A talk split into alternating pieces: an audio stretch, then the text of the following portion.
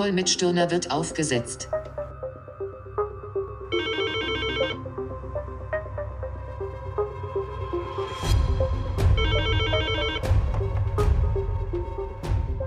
Martin Stirner, PH.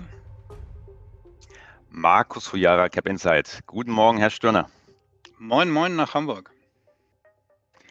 Ja, Herr Stirner, eigentlich wollte ich äh, nur fragen, wie Sie das lange Wochenende verbracht haben, aber es ist ja wieder so schrecklich viel passiert. Ähm, deswegen werden wir gleich äh, eine ganze Liste von Themen äh, zu besprechen haben. Äh, dennoch ganz kurz die Frage, wie war Ihr Wochenende? Schön, kurze Antwort. Danke. Ich hoffe, Gut, bei Ihnen auch. Bei mir auch. Allerdings, und das ist ja auch der Grund meines Anrufes, ich mache mir so ein bisschen Sorgen. Und zwar ähm, ja um die Freiheit des Westens, ja, seine inneren, aber auch die äußeren Feinde.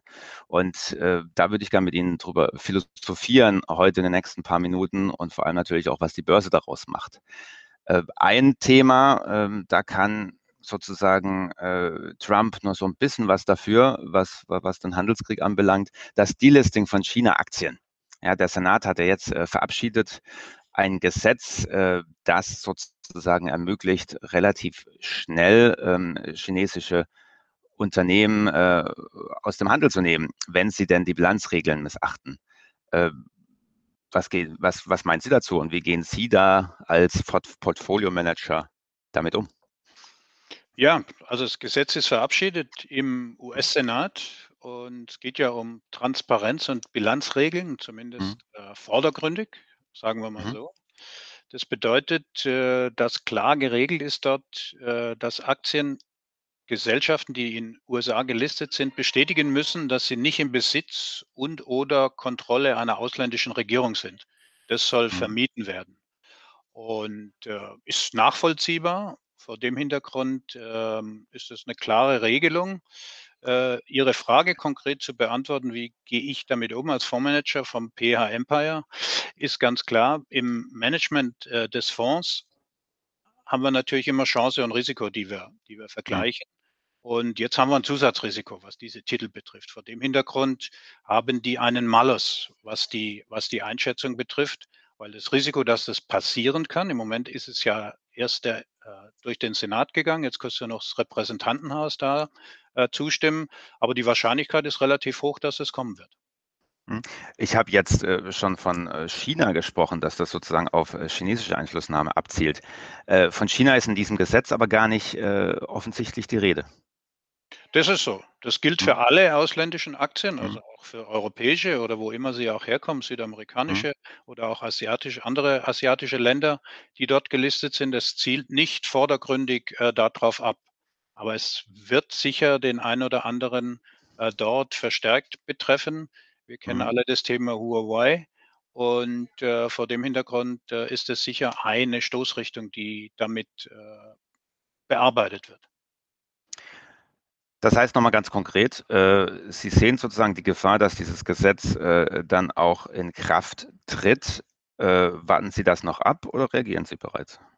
Nein, wir reagieren bereits darauf, weil dieser Zusatzmalus, der mhm. jetzt da additiv dazugekommen ist, der hat das Chance-Risiko-Verhältnis dieser Aktien im Vergleich zu anderen vergleichbaren Aktien verschlechtert und vor dem Hintergrund ist das Risiko gestiegen, das Chancepotenzial ist gleich geblieben, dann fallen die raus aus dem, aus dem Investment Case. Hm. Das heißt. ein ähnliches Thema, wenn ich das vielleicht ergänzen darf, ganz ja. anderer Fall, aber nehmen wir mal Wirecard, die wir ja auch schon diskutiert mhm. haben. Hier ist auch ein Zusatzrisiko. Ich weiß es nicht, ob das stimmt, was die Company sagt, ob das stimmt, mhm. was in der Presse steht, aber es ist ein Risiko da, das außerhalb des normal üblichen Marktrisikos geht. Und vor dem Hintergrund wenn dann das Chancepotenzial nicht doppelt so hoch ist wie bei anderen, dann verbietet es sich unter Chance-Risiko-Erwägungen äh, in diese Art von Investments zu gehen.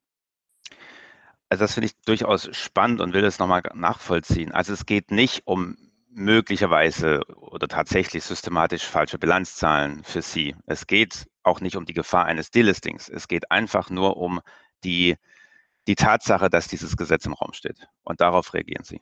Absolut. Also es geht natürlich dann ums, ums Delisting. Das wäre ja der, das wäre ja der, der Worst Case ja. und das äh, Super-GAUS-Szenario.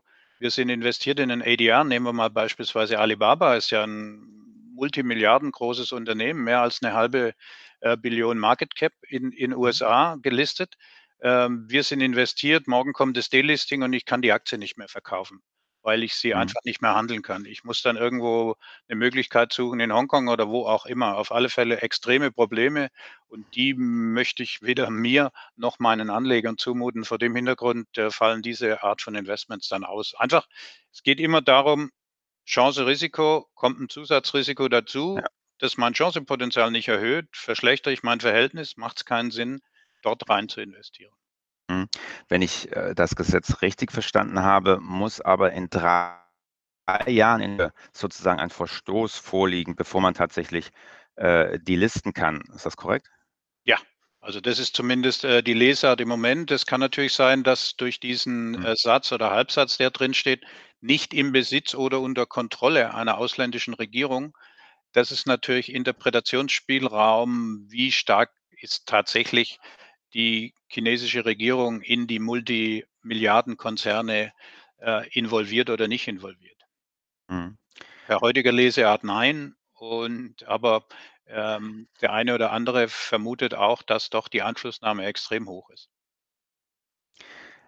Jetzt haben Sie ja gesagt, das interessiert Sie erstens, äh, gar nicht. Ihnen geht es eher um das Gesetz und das äh, den zusätzlichen Malus, der dazu kommt. Dennoch interessiert mich Ihre Meinung, ja? Äh, wie viel Staat steckt denn in chinesischen Unternehmen?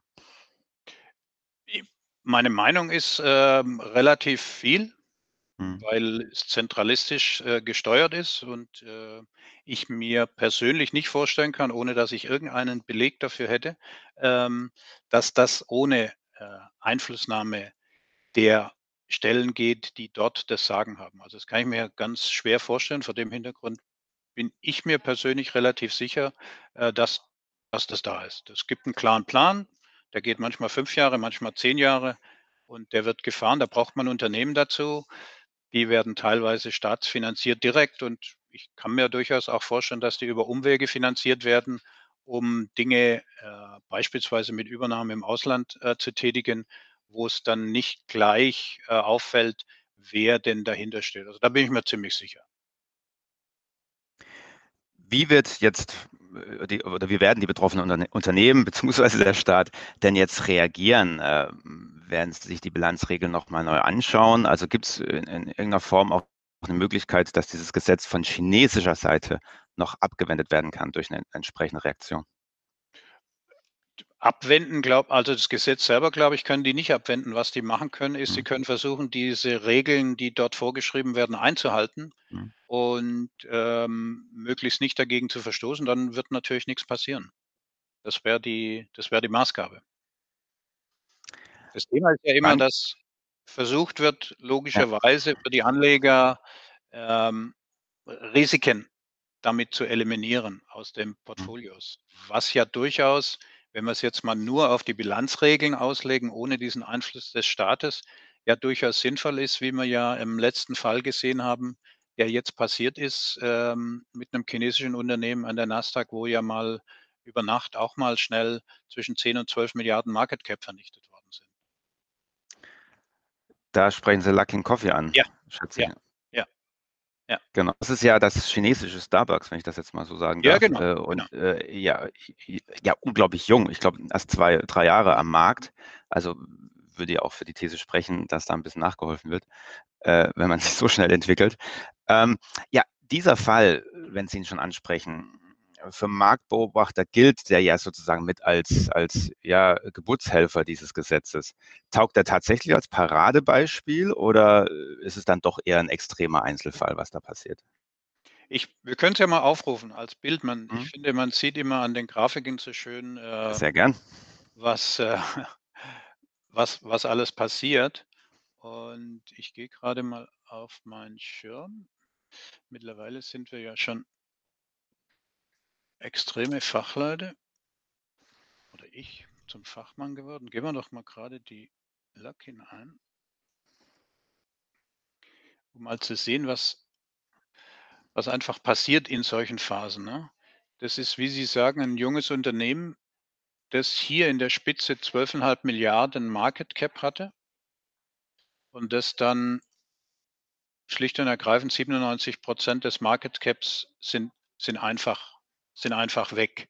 Und äh, hm. das Risiko für uns als Anleger ist ja immer, wann erkennen wir das? Gehen wir jetzt nur nach den reinen Zahlen, haben wir es leider erst hier erkannt, als es, als es zu spät gewesen wird, als es, als es bekannt gegeben worden ist. Und deshalb ist das, was wir mhm. gerade besprochen haben mit diesem Zusatzrisiko, dass ein Delisting kommt. Ich rufe gerade mal äh, Alibaba auf äh, nebenbei. Das Risiko neben den normalen Marktschwankungen und dem, dass sich das Unternehmen gut oder schlechter entwickelt äh, als seine Mitbewerber etc. pp, das haben wir ja sowieso jeden Tag. Und da gibt es ja ganz viele Einflussfaktoren, äh, wie wir wissen, die das jeden Tag bestimmen. Wenn ich jetzt so ein Zusatzrisiko mit dazu habe, stellt sich für mich als Investor immer die Frage, brauche ich dieses Zusatzrisiko auch noch? Und ja, ich muss Mhm. Risiken eingehen, wenn ich Chancen haben möchte, das wissen wir auch mittlerweile. Aber wenn dieses Zusatzrisiko, wie gesagt, mir nicht ein extrem höheres Chancepotenzial verspricht, dann äh, schneiden wir das äh, systematisch aus unserem Anlagekorb raus und eliminieren es erstmal und betrachten, bis dieses Risiko weg ist. Weil das ist das, das, das Risiko, äh, das da besteht, dass wir hier äh, einfach ein, ein Zusatzrisiko reinhaben. Jetzt haben wir hier unten mal das Market Cap. Wir sehen, das ist ja kein kleiner Titel. Es gibt in Deutschland mhm. nicht einen Titel mit so einer großen Market Cap von über einer halben Billion. Und äh, wie gesagt, das setzt sich fort. Es gibt noch äh, zwei, drei andere, Baidu, Tencent, äh, die auch in diese, äh, nicht ganz in diese Größenordnung kommen, aber wo wir natürlich auch Multimilliarden äh, Unternehmen haben die in ähnlicher Art und Weise, also bei einer Tencent ist es fast das identische Market Cap äh, wie bei einer wie bei einer Alibaba und ähm, sind natürlich Unternehmen, wenn man auf den chinesischen Markt schielt, die extrem interessant sind, weil sie genau das Marktsegment abdecken, das man eigentlich eigentlich haben möchte. Und äh, mhm. wie gesagt, Chance-Risiko ist, wenn das nicht da ist, äh, gut. Äh, durch dieses Zusatzrisiko ist es einfach äh, deutlich schlechter geworden. Das ist die Konsequenz daraus. Ja, äh, habe ich verstanden. Und ich habe das ganze Projekt dieses Gesetzes ja auch als äh, eine kleine Verteidigung der freien Marktwirtschaft äh, verstanden, was ja grundsätzlich positiv ist. Ähm, anders ist es ja, wenn man so ein bisschen äh, überhaupt auf die äh, Freiheit und freie Marktwirtschaft in den USA guckt, was da gerade auch mit äh, Twitter, einem anderen Technologiewert abgeht. es ist ja bekannt, dass Twitter das Lieblingsspielzeug von äh, Präsident Trump ist. Und im Moment hat er Ärger mit diesem Lieblingsspielzeug. Es entwickelt langsam seinen eigenen Willen, stuft seine Tweets als Gewalt, gewaltverherrlichend ein äh, und, und, unterzieht seinen Aussagen auch einem Faktenchat. Äh, kleine, kleine Randbemerkung, dieser Faktenchat war äh, dilettantisch in meinen äh, journalistischen Augen, äh, weil man ja gerade regierungsfremde Quellen hauptsächlich herangezogen hat. Aber das äh, nur am Rande. Äh, wie Trump darauf reagiert, ist jetzt doch wieder mal einzigartig. Ne? Er will jetzt die, die besonderen äh, ähm, naja, Regeln und äh, Prioritäten, die Social-Media-Plattformen haben, zurücknehmen teilweise. Also dass eben diese Plattformen nicht äh, haften für ihren Inhalt und dass sie eben auch vorgehen können gegen solche ähm, Nutzer, so wie es jetzt eben der Fall war bei, bei Präsident.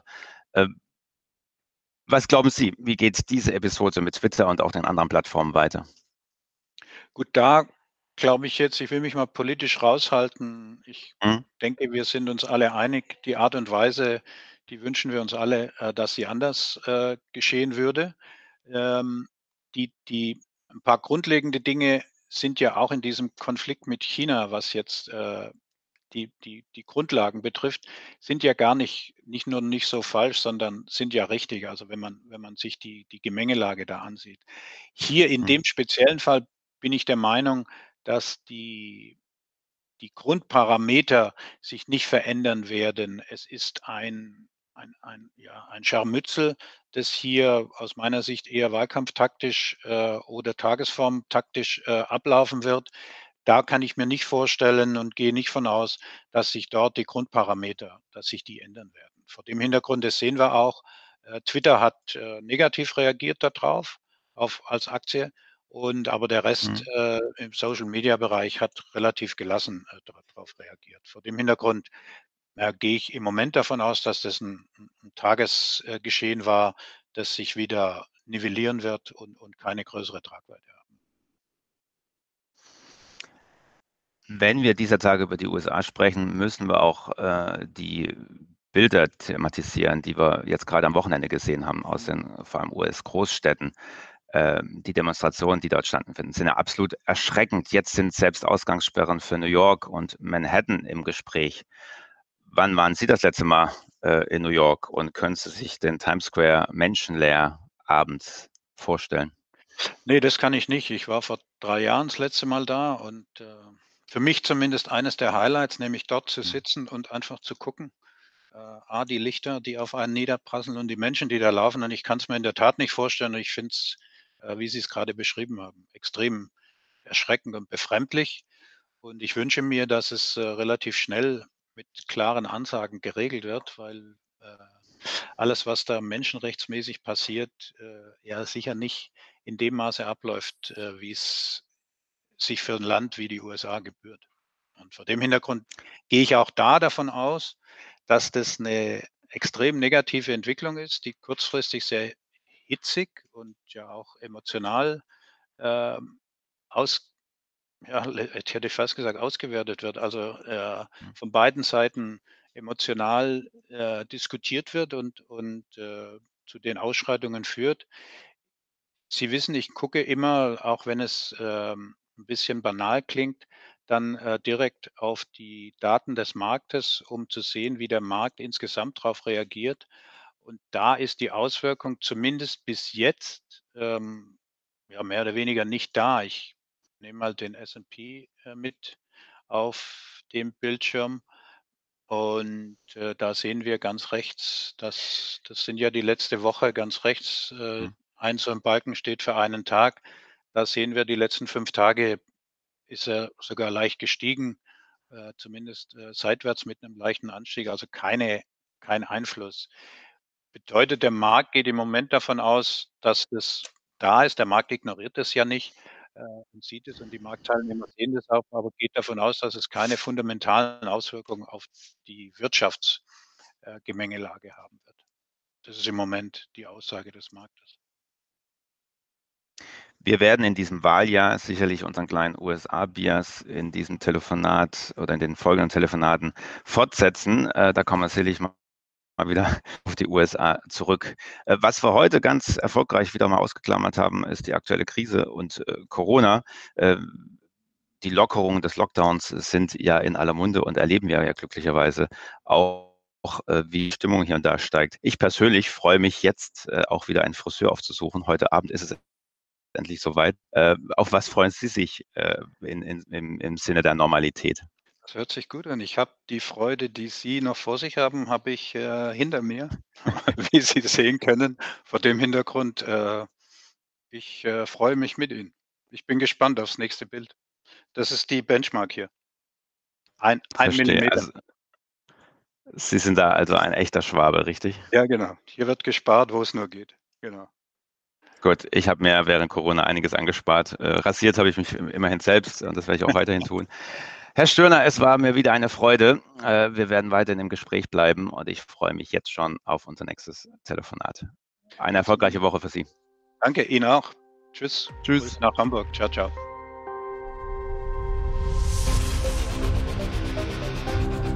Stirner hat den Call verlassen. Pujara hat den Call verlassen.